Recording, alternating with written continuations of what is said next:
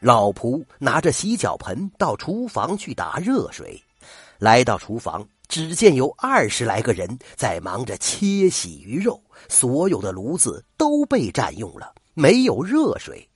老仆就随便问了一声：“能不能烧点热水？”没想到被一个当官的骂了个狗血淋头。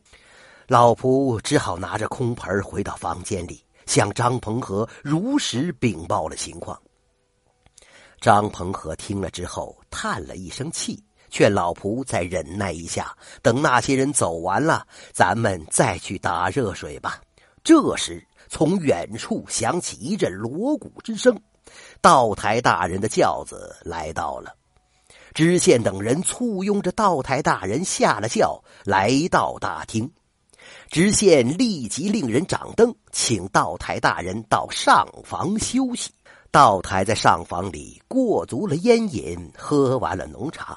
在知县等人的陪同下，和随从官员到大厅里落了座，围着席上的山珍海味、美酒佳肴，开始大吃大喝。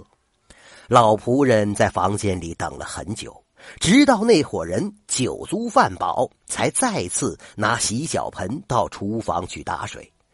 张鹏和这时已经被外边的吵闹声弄得很不痛快了，他想。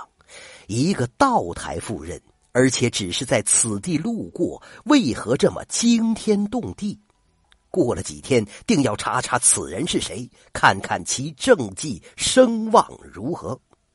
他正想着，老仆突然进门，跪倒在地，向张鹏和哭诉道：“老爷，我到厨房打洗脚水，看见炉子上烧着一大壶，我刚提起壶来，就被一个管事的抢过去，不由分说打了我几个嘴巴子，还骂骂咧咧的说是道台大人烧的水，看哪个王八蛋敢来倒水。”我我都这么大岁数了，被他们打成这个样子，老爷您一定要给我做主啊！说着，不停的掉着眼泪。张鹏和定睛一看，老仆的脸被打得又青又肿。这时他再也忍无可忍，对老仆说：“去，把灯笼挂起来。”老仆忙从行李中取出一个折叠的灯笼。把它打开，然后点上蜡烛，挂在侧院门外屋檐之下。洪亮的烛光赫然照出灯笼上七个笔画粗壮的颜体大字：“武英殿大学士府。”那伙人呐，吃喝玩乐闹腾够了。店老板突然发现侧院小门外挂的这盏官府的灯笼，他走近一看。吓了一跳，匆匆忙忙走到知县跟前，贴耳说了几句。知县一听，嘴里呀了一声。他想了想，说：“上个月见官府抄报上说张中堂大人返乡探亲，我我我我曾派人打听过这位老大人要走哪条路，一直没打听到消息。谁知老大人就在这儿，这这这这这可如何是好？如如如何是好啊？”